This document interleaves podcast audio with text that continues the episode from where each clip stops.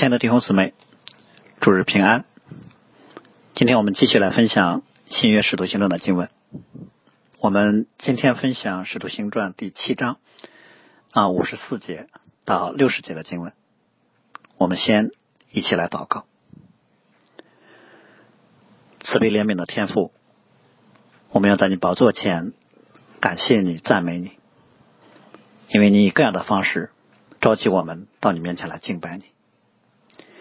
你乐意在我们这些卑微的人身上显出你的能力和荣耀，所以我们求你特别与我们在各处奉你名聚集的你的百姓同在，使你在教会和全地上都得到尊崇。祷告奉我主耶稣基督的名，阿门。好，我们今天继续来啊分享。啊，七章的内容啊，上个主日的时候，袁林牧师已经分享了斯蒂凡在以色列人面前的讲道啊，这是整个七章当中的啊一大部分内容，这也是整个啊新约圣经当中最长的讲道的记录。那斯蒂凡就借着回顾以色列人的历史啊，回应以色列人对他们的控啊对斯蒂凡的控告啊，其中主要是举了亚伯拉罕、约瑟和摩西的例子来说明。神同在，并不受割礼和地域的影响，啊，只在乎信心和顺服。无论是借着摩西赐给他们的律法，还是借着所罗门所建造的圣殿，这都是神给以色列人来认识上帝的方式。啊，这些并不是信仰的中心，神自己才是。啊，并且也借着啊约瑟和摩西的经历，来说明以色列人一贯对于神所设立的领袖啊不那么尊重。比如约瑟被卖，啊，摩西多次被威胁。那耶稣作为神的儿子，啊，作为真正的救主，以色列所盼望的弥赛亚，啊，他所遭遇的就更加可怕了。他竟然被自己的百姓给杀了，啊，这就显出啊，以色列人他们并不遵守律法，也不认识上帝。可以说，以色列人听完这一篇讲道之后呢，他们就只有两个选择：他们要么悔改，要么。打死斯蒂芬，因为这篇讲到呢，信息之犀利啊，使得以色列人面对他们的罪就无所逃避，他们必须要做出回应啊。当然，我们知道斯蒂芬并不是为了要有意激怒犹太人才这么讲的啊，反而呢，我们知道如果他里面没有像基督那么啊那样的爱啊，他就不能这么来讲。所以斯蒂芬讲的如此的犀利啊，主要的目的就是为了要让他们悔改，因为我们啊前面都看到。无论是通过使徒还是通过斯蒂芬啊，以色列人其实该知道的都已经知道了啊，但他们的心啊依然非常的刚硬。所以这种情况之下，当斯蒂芬被他们带到公会的时候呢，斯蒂芬就没有像之前使徒啊面对公会的审问那样啊再次单纯的宣讲基督的复活，反而呢，斯蒂芬就指出他们最大的问题不是没有听见真理啊，也不是没有看见神迹啊，而是他们的罪。所以他们需要的不是更多道理啊，也不是更多神迹。而是悔改。那从表面上来看呢，我们啊看到这篇讲到的效果啊，并没有让犹太人真的悔改啊，反而呢啊葬送了犹啊葬送了斯蒂芬的性命。但是呢，我们也知道斯蒂芬啊是照着上帝的方式被神使用的啊，他借着他的殉道啊，就成为神赐下悔改恩典的管道。那我们今天的经文呢，就主要来分享啊斯蒂芬的殉道。嗯，斯蒂凡在殉道之前，我们先来看啊，犹太人听见他的讲道之后啊，反应是什么样的？那儒家的记载啊，用了两个词，就是他们极其恼怒，向斯蒂凡咬牙切齿。他们的恼怒呢，跟之前犹太公会听见使徒啊在被审问的时候所讲的耶稣的复活信息的反应是一样的，只是因为。啊，你讲出了真理，指出了他们的罪啊，所以呢，他们就想要杀你。这是我们看到啊，今天这个世界当中，罪人面对责备的时候啊，第一反应不是承认和悔改，而是否认和敌对。那想杀掉对方呢，就是这种啊不想认罪的反应的一种极致的表达。其实圣经当中啊，从创世纪里面就能看到，比如。该隐杀亚伯啊，并不是亚伯做错了什么，只是因为亚伯显出了该隐的罪。甚至这种反应可以上诉到亚当的身上。亚当刚刚在犯罪之后呢，上帝就问他：“莫非你吃了我吩咐你不可吃的那树上的果子吗？”那亚当的反应是什么呢？就是你所赐给我与我同居的女人啊，她把树上的果子给我，我就吃了。我们看见亚当做了之后啊，面对他自身的问题，他的自然反应就是否认啊，就是这是这都是别人的问题。我想如果有可能的话，他甚至会说啊，根本就没这事儿，我没吃。这就让我们看见神造亚当之初，亚当的生命当中并没有这样的一种本性，但现在亚当竟然会有了一种啊自然反应啊一种新的本性。这就是我们看到罪的特点呢，就是对于真实的否认。那罪的特点就是逃避啊，就是歪曲啊，就是抹杀真实。我们在今今天这个世界当中，其实啊，对于这种情况就屡见不鲜。嗯，我们会看到有各种。啊，颠倒黑白啊，各种混淆是非。嗯，当然我们知道，罪人这么做只能是啊显出他们的罪来。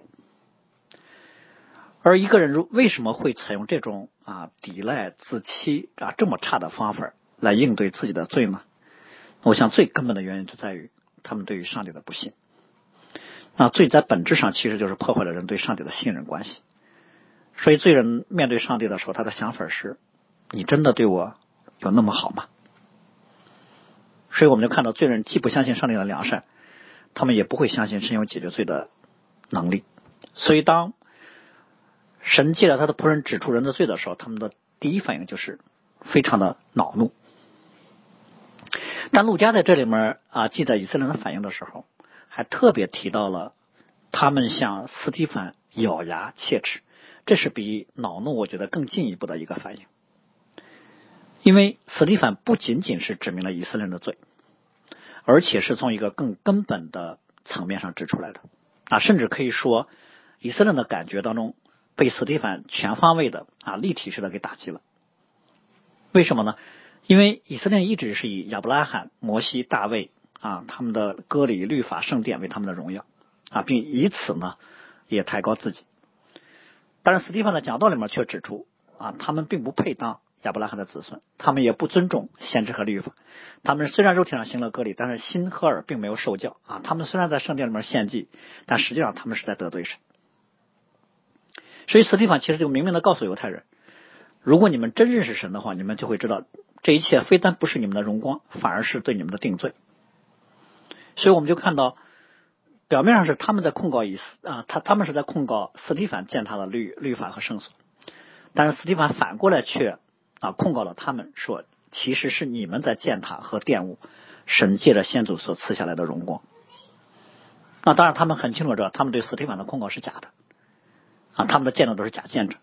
但斯蒂凡对他们的控告却是真的。所以我们说，如果彼得的讲道让犹太人扎心，那么斯蒂凡的讲道呢，就是把他们给刺透了啊，就是把他们的心肠肺腑给扎的千疮百孔。因为彼得一般都是正面宣讲。啊，只是啊，不断的去宣讲，拿撒勒耶稣啊就是弥赛亚，他已经复活了，所以你们要悔改，要信他啊，然后你们就可以得永生。彼得很少去说犹太人，你们为什么不能信啊？也没有去啊更深入的去处理啊律法和圣殿的问题。但是斯蒂凡不一样，斯蒂凡确实从各个角度啊，尤其是从一个很深的层次上来定罪了犹太人。所以斯蒂凡的话呢啊，让犹太人从他们。啊，自以为是的云端啊，坠落到了深渊。之前只是辩论输了啊，今天的公堂之上，其实他们的脸面啊，被斯蒂凡给摁到了泥土当中了。所以，斯蒂凡的讲道呢，使得犹太人一贯的伪装和幻象被打破了。他们借着斯蒂凡看见了自己如此丑陋不堪的面目，所以这种反差使得他们啊，就非常难以接受，非常的愤怒，甚至可能在犹太人看来。斯蒂凡这么讲，不仅仅是在定罪他们，也不仅仅是在羞辱他们啊，甚至是在毁灭他们。因为斯蒂凡的讲道真的是动了他们生命的根基。我们要知道，犹太人一直觉得自己是世界上最认识神啊、最独一无二的圣洁群体啊，今天竟被斯蒂凡说成了一无是处。这就好像说一个人一直觉得自己是世界上最好的人啊，但是另借着另一个人所说的话，突然意识到，哎，自己原来是世界上最坏的人，啊，一直觉得自己最谦卑啊，看到另外一个人，却发现自己是最骄傲，啊，一直觉得自己最善良啊，却被别人证明无可辩驳的证明啊，自己是非常邪恶的，啊，觉得自己很聪明啊，却被别人显出是很愚蠢。说当一个人的这种幻象啊被戳破的时候，他的内心应该是崩溃的。他的自我认知的那种虚假的东西一下子就被粉碎了，但是同时他也就无法去面对自己的真实。所以犹太人就在这种内心的慌乱跟恐惧当中，他的自然反应就是我不想再听你说下去，那我要把你杀了。啊，其实人在虚假当中待的时间长了啊，就会有意识的去维护虚假啊，反而呢，谁跟他们讲论真实啊，谁就是他们的仇敌。斯蒂凡为什么要采取这么激烈的方式来刺激以色列人呢？我们知道主耶稣曾经说过一句话啊，没有病的人不用医生，有病的人才用得着医生。那我来本不是招义人悔改，那是招罪人悔改。当一个人很多次的听见真理啊，却一直抵挡的时候，实际上所表明的是他对他自己的罪的回避啊，对他罪的遮掩和自欺，他努力的让自己的罪。啊，他视而不见。所以，一个人如果总是听不进别人所讲的啊真理的道，那么不是因为他不够聪明啊，也不是说他不能明白，而是他不愿意去明白，因为他不愿意承认自己错了。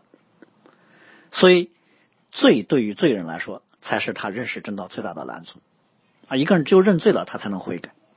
所以，斯蒂凡在这里直指犹太人内心当中那个最深处，他们不愿意去触碰的隐秘，但是。这篇讲道让的让以色列人他就不能逃避了，而且他们其实也无可推诿。我们从某个角度可以把斯蒂凡啊在这里跟犹太人这个场景啊跟旧约的先知拿单跟大卫谈话的那个场景做对比。当年大卫在抢夺了八十八啊谋杀乌利亚之后呢，拿单啊就被神差遣去责备大卫。拿单去的时候呢啊先跟大卫讲了一个故事啊讲一个牛羊成群的财主啊利用他的权势。啊，把穷人仅有的一只小羊羔给抢了。那大卫听了之后呢，就在拿单面前啊，非常的啊，对那个财主非常的恼怒，而且还义愤填膺的奉神的名说：“我指着永生耶华起誓，行这样的事的人该死。”他没有想到的是，拿单马上就对大卫说：“你就是那人。”从某个角度来说，我们可以把斯蒂凡和拿单呢。来做类比啊，他们两个人都很勇敢啊，都被神差派，冒着生命危险啊，去揭开啊对方啊犯罪的那个遮羞布啊。当然，目的是为了让他们悔改。只不过呢，斯蒂凡是借着以色列的历史向啊以色列人的群体来讲话，拿单呢是借着一个故事啊对啊一位君王来讲话。而且最大的不同是什么呢？就是大卫听见拿单的责备。和后面宣告的刑罚之后呢，他立刻就说：“我得罪耶和华了。”啊，大卫立刻就认罪悔改了。但是犹太人呢，不但没有马上就认罪悔改，反而呢，像神的仆人在这里咬牙切齿。其实我们要知道，大卫在悔改之前，跟斯蒂凡在这边所面对的犹太人啊是一模一样的。他对他自己所犯的大罪视而不见啊，在神的面前假冒为善。但是大卫之所以被神称为是合神心的君王呢，并不说大卫没有过失或没有做过得罪神的事而是当他听见神借着先知的口指出他的犯罪的时候，他立刻就匍匐下来啊，愿意认罪悔改。这就是大卫跟犹太人的不同。他虽然是一君王，但他听见啊如此啊刺耳的当面指证的话的时候呢，啊他没有去维护所谓君王的面子啊，也没有觉得被人冒犯了和不尊重了。更没有说动用王的权柄啊，把拿单拿单给杀了，反而大卫立刻就低头认罪了。我们要说，这个时候大卫的反应呢啊，已经不再是亚当堕落之后的那种自然反应了。我想这是啊，斯蒂凡啊所期盼在上帝面前看见的。那我们啊转过来来看啊，斯蒂凡面对犹太人他们的咬牙切齿。啊，他们的面目狰狞啊，他们被恼恨和杀意充满之后，斯蒂凡是什么样的呢？啊，杜家在这里面说，但斯蒂凡被圣灵充满。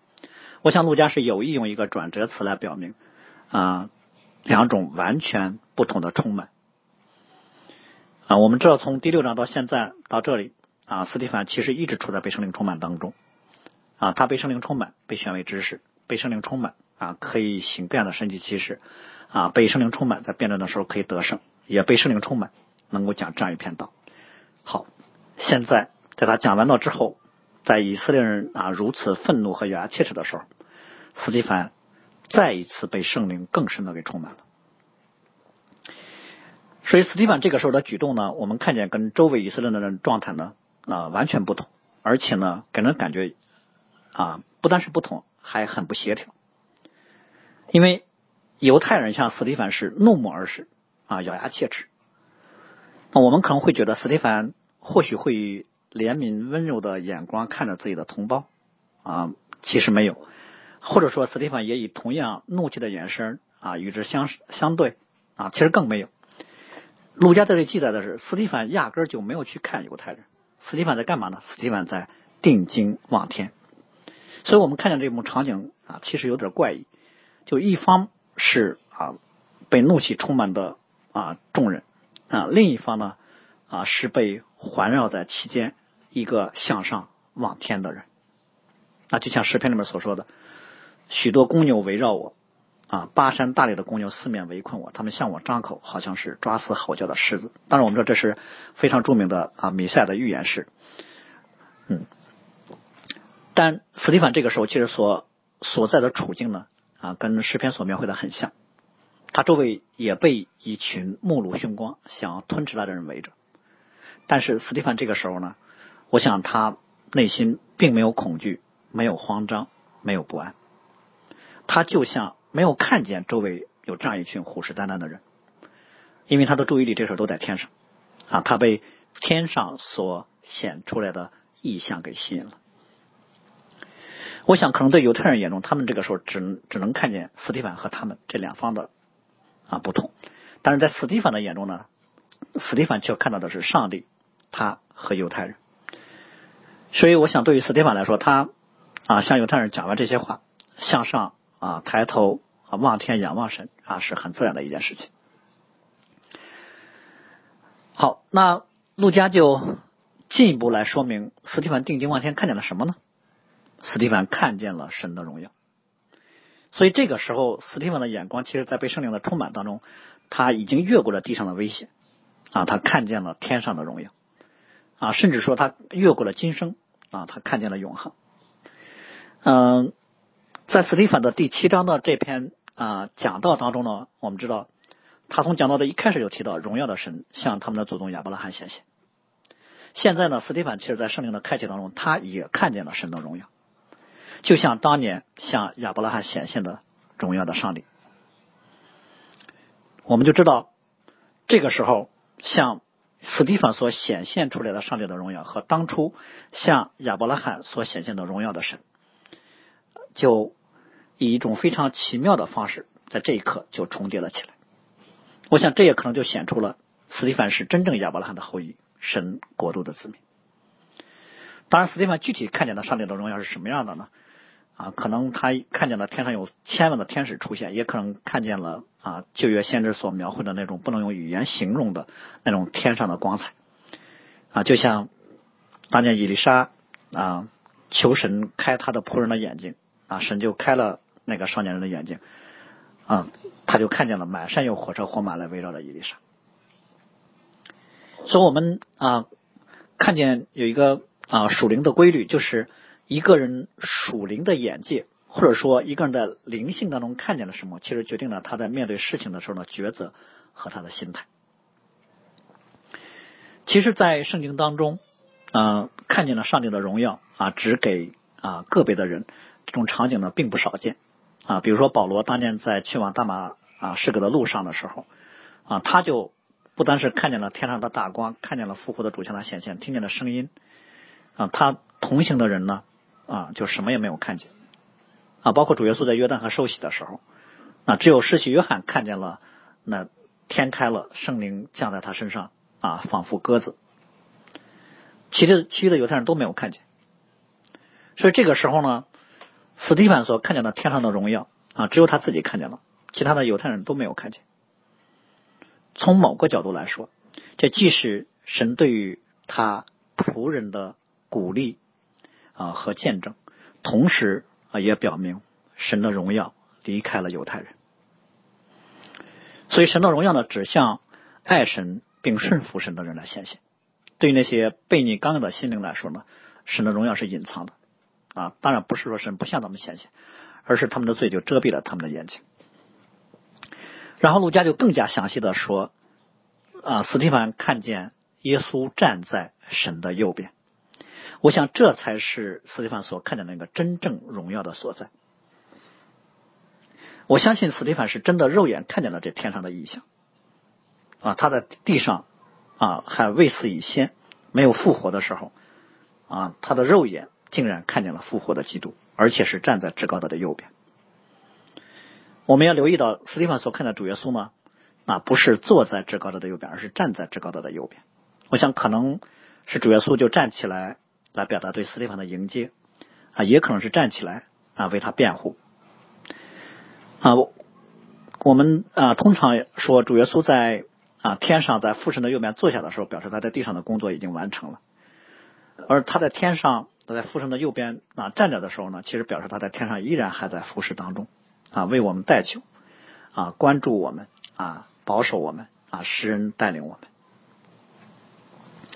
所以，我想斯蒂芬所看见的异象，其实在新约圣经中是绝无仅有的啊。虽然保罗曾经被提到了三层天上，而且与复活的主耶稣面对面，但是唯有斯蒂芬在他还活着的时候，竟然看见主耶稣站在神的右边。斯蒂芬不仅看见了，而且他还把他所看见的给说出来了。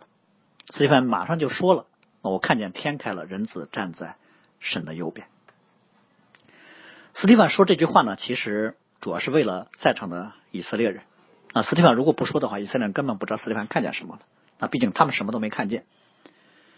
所以，斯蒂凡把这句话说出来，以色列人就知道这个时候发生在斯蒂凡的身身上的神迹是何等的不同寻常。甚至可能对于犹太人来说，啊，这句话对他们是一个更大的定罪。其实，斯蒂凡说这句话无意义就是说，神都让我看见异象了，说明啊，我刚才所讲的啊，都是神所喜悦的。那，同时我们还要留意一点，就是斯蒂凡其实在这里提到。啊，天开了啊！主耶稣站在神右边的时候，他用的是“人子”这个词。这个词啊，是主耶稣常用的自称，很少会有人这么来称呼主耶稣。但是斯蒂凡在这里用这个词呢，我想主要是为了表明，耶稣就是以色列人所盼望的那位弥赛亚，他就是旧约先知丹尼里所预言的那位驾着天云而来的人子。所以，斯蒂凡在意象当中啊，亲眼看见了。旧约先知啊所预言的人子，他看见了拿撒勒耶稣，所以我想啊，这可能是啊所有啊殉道者上帝啊所给的荣耀。每一个为基督所殉道的人啊，在他们死之前啊，都能看见属天的荣耀。所以他们的殉道呢，并不是在啊绝望和恐惧当中的啊，他们反而是在平安和盼望当中。来面向死亡的。那如果说斯蒂芬的讲道已经让以色列人啊极其愤怒啊咬牙切齿快要爆发了啊，那么啊斯蒂芬在看见异象中所说的这句话啊，就更是啊点燃了以色列人内心当中的怒气，因为他们看见斯蒂芬讲完道之后，竟然啊都不看他们啊，反而定睛望天。不但望天，还说看见天开了，看见耶稣站在了神的右边。哇，这对以太以色列人来说，他们会觉得你你刚刚定罪了我们，然后神竟然为此还把天都给你开了啊，还让你看见了荣耀啊，我们什么也看不见，那岂不那岂不是说神都站在你这边？那岂不是说我们刚才听见你对我们所说的就是神记着你对我们说的？那岂不是说神就在审判我们？那我想。斯蒂凡看见天开了之后所说的这句话是犹太人一定不能忍受的，所以他们的恼怒呢一下子就不受控制的就爆发出来。如果从某个角度来说，如果被他们所杀死的耶稣，真的照斯蒂凡所说的，今天在天上啊，在荣耀中啊，在神的右边。这并不单单只是说主耶稣真的已经复活了啊，他就是弥赛亚。其实更加可怕，对以色列人来说，他们就真的杀了神所派来的救主。我想这是他们最穷、最啊恐惧，也是最不能接受的。但同时呢，我想他们从斯蒂芬面容面容之上的那种光彩，就可以知道，斯蒂芬很可能所说的就是真的。他们虽然没有看见。但他们知道斯蒂凡可能真的是看见了，但是他们的选择却是把斯蒂凡杀了，所以他们大声喊着，捂着耳朵，一起涌上前去，啊，把斯蒂凡推到城外。其实不管他们喊多大的声音啊，啊，他们的喊喊叫本身是遮掩不住他们内心的恐惧的，反而让他们的喊叫正显出了他们对于上帝的违抗。啊，陆家没有记。啊，犹太人到底喊了什么？啊，因为事实上他们喊了什么不重要，嗯，啊，他们只要是大声喊着，就表示他们想用他们的声音啊压过上帝的声音。这里面我们留意一个细节呢，就是犹太人不单是大声喊着，而且他们是捂着耳朵，所以我想他们捂着耳朵，表明他们内心对于上帝的抗拒啊，到了一个非常可怕的程度。他们捂着耳朵，也正说明斯蒂凡刚才在讲道当中所说的，他们的心与耳未受隔离。我们要知道，斯蒂凡无论是讲道啊，还是看见异象之后啊所说的话，都是在被圣灵的充满当中所说的。所以以色列人这个时候他们所听见的斯蒂凡所说的话啊，就是上帝借着斯蒂凡对他们所说的。甚至从某个角度来说，斯蒂凡就是神向以色列人所显出来的荣耀。他们不需要看见，啊，他们只要看见斯蒂芬，听见斯蒂芬说什么。从某个角度来说，他们也已经看见了上帝的荣耀。但是他们面对上帝在他们眼前的作为，竟然是以自己的喧嚣和捂着他们的耳朵来回应。我想，可能他们怕再多听一句，他们就等不及把斯蒂芬推到城外再打死了。他们可能这个时候就在公堂上把斯蒂芬就撕碎了。所以他们现在仅存的一点理智，是为了他们自己。他们告诫自己说，他们不能在这儿动手，要把斯蒂凡推到城外去。所以很可能不是犹太公会做了什么样的宣判，而是啊，斯蒂凡说完这句话之后，整个犹太会堂的秩序突然就大乱了，而被激怒的犹太人就一拥而上，啊，撇开了公会，他们自发的就把斯蒂凡啊给揪住啊，推到城外去啊，准备把他打死。当然，我们知道工会虽然没有宣布死刑啊，他们没有这个权柄啊。但是啊，这些啊暴行的犹太人，他们很清楚的知道，工会其实喜欢他这么干。好，然后我们来看处在死亡当中的斯蒂凡，在他人生最后的时刻啊，他向神做了一个祷告。这个祷告呢，就说了两句话。斯蒂凡在人生最后的时刻说了这两句话，一句呢是为即将死去的自己，一句是为正在打死他的犹太人。那斯蒂凡祷告的第一句话呢，就是求主耶稣接受我的灵魂。但斯蒂凡这个祷告呢，可能马上就让我们想起主耶稣在十字架上所说的最后一句话，就是十架七年主耶稣所说的最后一句话，就是啊父啊，我将我的灵魂交在你手里。呃，严格来说，斯蒂凡说求主耶稣接受我的灵魂，和主耶稣所说的父啊，我将我的灵魂交在你手中啊，虽然很像，但是斯蒂凡啊，其实并不是在效法基督。我想呢，这句话，斯蒂凡应该是在敬拜基督，他在他生命最后的时刻来求告耶稣的命。这是啊，他把他从起初认识耶稣到现在在死亡当中啊，把他所领受的信心坚持到底的一种表达啊。他在面对生死危机的时候，依然表达了对于基督的信靠啊，甚至说，其实他清楚的知道他的灵魂这个时候就在耶稣的手中。这个世界上没有任何力量能够夺取他。我想这也是斯蒂凡敢于面对死亡的勇气的来源啊，不是从他的血气当中出来的，而是从他属灵的信心和看见当中出来的。这也应验了彼得五旬节那天讲道的时候所引用约珥书的经文：“凡求告主名的，就必得救。”那斯蒂凡所祷告的第二句话呢？啊，是为犹太人的祷告。啊，他说主啊，不要将这罪归于他们啊。这句话应该准确的说，是对主耶稣在十字架上所说的第一句话的效法啊。主耶稣被钉十字架之后呢，所说的第一句话就是父啊，赦免他们，因为他们所做的，他们不晓得。我们看到斯蒂凡到死都在宣告犹太人的罪，但是斯蒂凡却在自己的死亡当中的时候，却还在为犹太人的罪来祷告。我想在他身上就实践了主耶稣说的：“要爱你的仇敌，为那逼迫你的人祷告。”这样的爱，我想我们这个世界上是没有的啊！这爱只能从上帝而来。这爱其实就是基督在世界上所显明出来的，我们每个人都领受了。也因此呢，唯有认识基督并被基督世界的爱所充满的人啊，才能够有像斯蒂凡这样的效法。其实，对于今天的基督徒来说，我们可能很多的时候觉得我们不可能行出这样的爱来。那我想，我们的感受从某角度是对的啊，因为没有人靠自己能够啊行出啊对于仇敌的爱来。但是，当圣灵充满在我们里面的时候，我们就能。而斯蒂凡呢，此刻就是被圣灵充满了一个程度，他从心里面为那些杀他的人向神来祷告。我想，斯蒂芬之所以能如此做。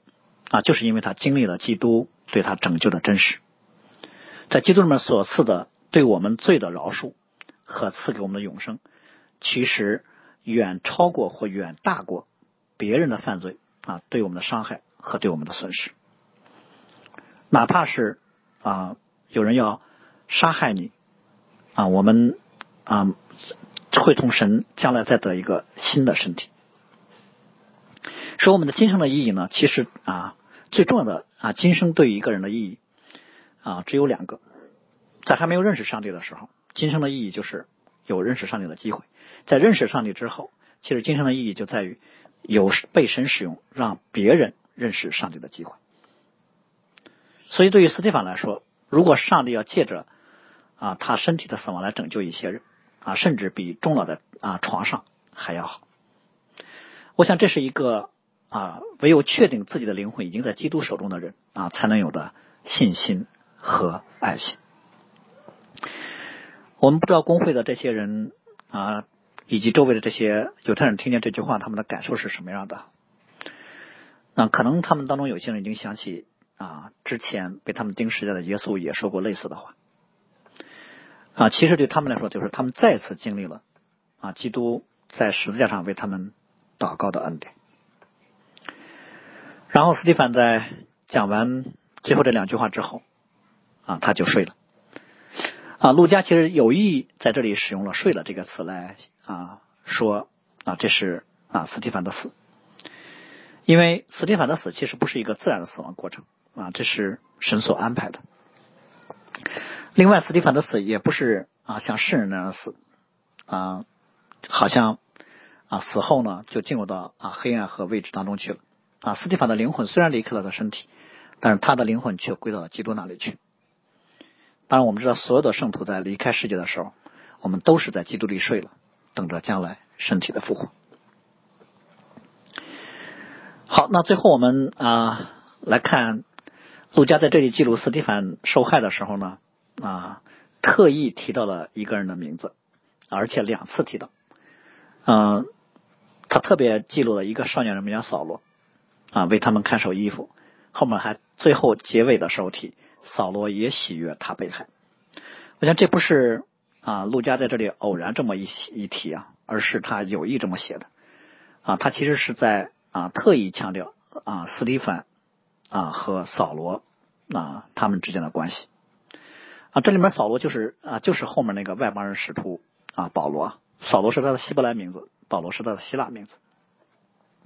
所以，陆家在这里提到啊，保罗其实主要是为了说明，斯蒂凡的死啊，跟保罗是有关系的。啊，斯蒂凡的死呢，并不是他服侍的失败，也更不是说上帝对于啊悖逆到这种程度的啊犹太人已经啊没有办法了。反而呢，斯蒂凡的死其实啊是他的荣耀，也是神借着他的死啊所做超然工作的一种方式。我们知道有一位宣教士曾经说过。啊，很熟悉的一句话就是“殉道者的血是教会的种子”。那我们就可以说，斯蒂凡的血浇灌出了一位外邦的使徒。所以斯蒂凡就是为这个时候还刚硬愚蒙的保罗而来的。虽然保罗没有亲自上手拿石头去打斯蒂凡，但是保罗跟那些行凶之人是一样的啊。他一方面从他为啊那些人看守衣服啊就可以知道啊保罗是支持他们的暴行的。嗯，更何况呢啊保罗自己都说他那个时候还喜悦啊斯蒂凡被杀，也就是说保罗其实那个时候啊也恨斯蒂凡。也希望斯蒂凡去死啊！甚至我们可以猜想，其实斯蒂凡对于保罗的冲击可能比对于其他犹太人的冲击更大啊？为什么呢？哎，我想啊，斯蒂凡跟保罗这两个人有很多共同的地方，比如他们都是出生于外邦的犹太人啊。保罗是生在基利亚的大树，嗯，而且呢，他们都是对自己的祖宗传统啊大发热心的希伯来人。他们都对于律法啊有很多的研究，啊学识口才可能都很出众，只是呢这两个人走了不同的人生道路。保罗从小就拜在了啊加马列的门下，而啊斯蒂凡呢则在五旬节这一天信了拿撒勒人耶稣。我们不知道过去这两个人是否有过交集，但是至少在路加的记载当中，这两个人啊他们的人生轨迹因为耶稣虽然很短暂，但是非常深刻的。交织在了一起。我们之前说，在会堂各会堂犹太人跟斯蒂凡辩论的时候，可能保罗也在场。至少这一次斯蒂凡讲座的时候，保罗在现场，每句话都听见了。他也亲眼看见了啊斯蒂凡的面容啊，他听见了斯蒂凡所说的每一句话，他目睹了斯蒂凡整个殉道的过程。说我们常常说，陆家在使徒行传这一段对斯蒂凡的记载呢啊，应该就是从保罗听来的。之所以说保罗受的受到冲击更大，就是因为。保罗作为一位卓越的旧约律法的学者，他对于斯蒂凡所说的这些话啊，他的感触和理解就更加的深入。他更清楚的知道斯蒂文所讲的这些，对于他内在里面律法认知体系的那种颠覆性的力量是啊何等的可怕。所以对保罗来说，如果斯蒂文所所讲的是真的，那他这一生对于律法的追求啊就表示结束了。他对他人生的规划。啊，就完了啊！至少他的人生必须要走另外一条完全不同的道路了。所以，甚至我们可以说，保罗这个时候可能已经感觉到了，这个人讲的其实是有道理的，只是呢，他讲的道理是会让自己付出很大的代价。所以，这个时候的保罗，我想他可能都不敢往下再想了。所以，保罗这个时候喜欢斯蒂凡的被害啊，是基于他自己的人生根基的动摇啊，他内心当中。是一种愤怒和惶恐啊混合在一起的一种自我保护的反应。我们知道罪人一般啊都以敌对来表达他们内在的恐惧，所以犹太人以为斯蒂凡死了自己就安全了啊，保罗以为斯蒂凡死了啊他也就安全了。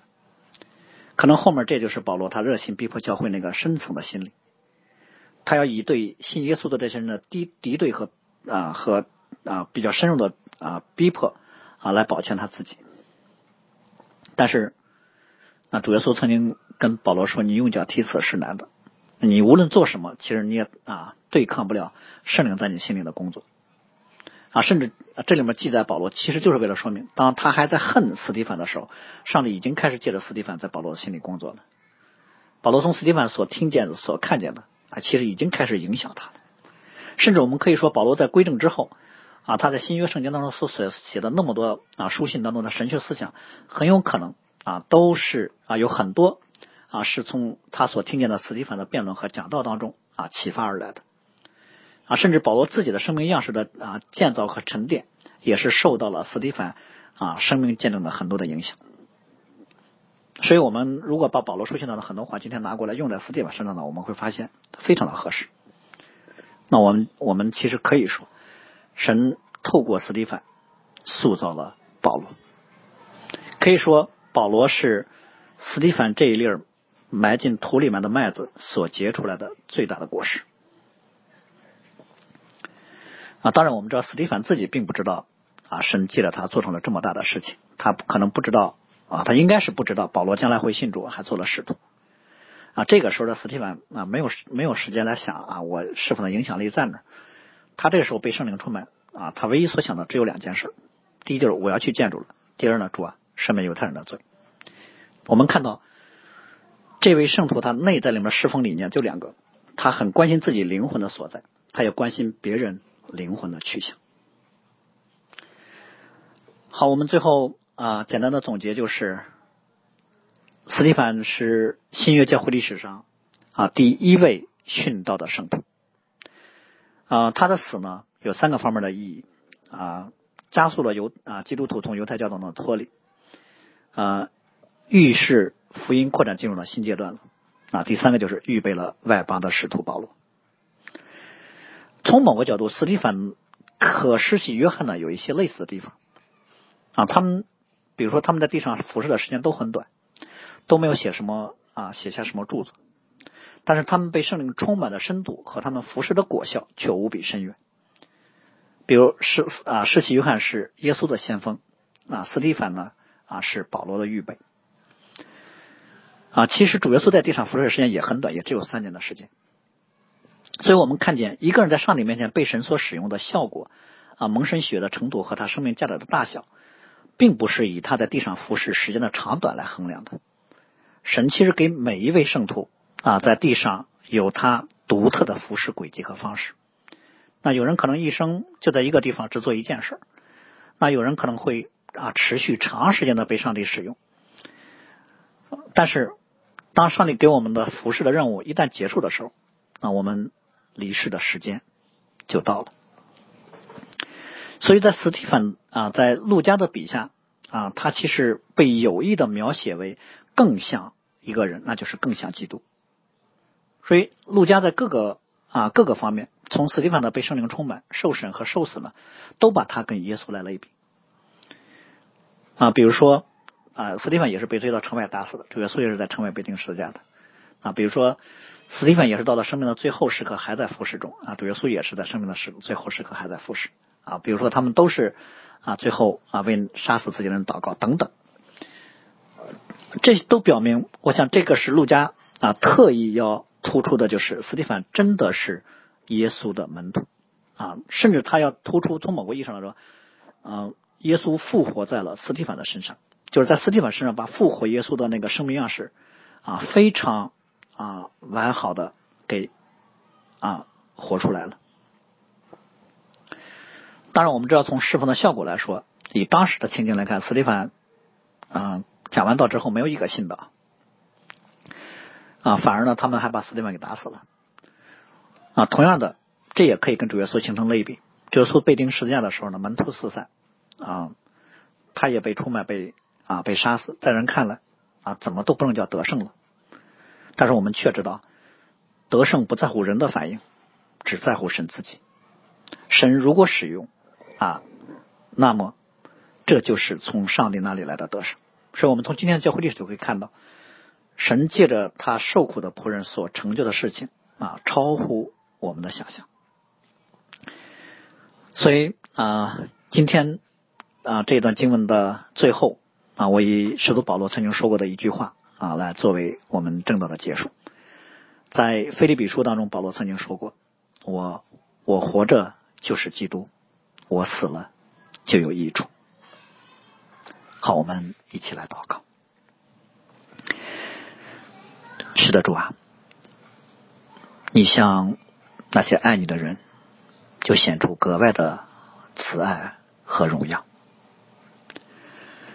虽然我们每个人的将来尚未显明，但我们却知道我们将来都必定要像你。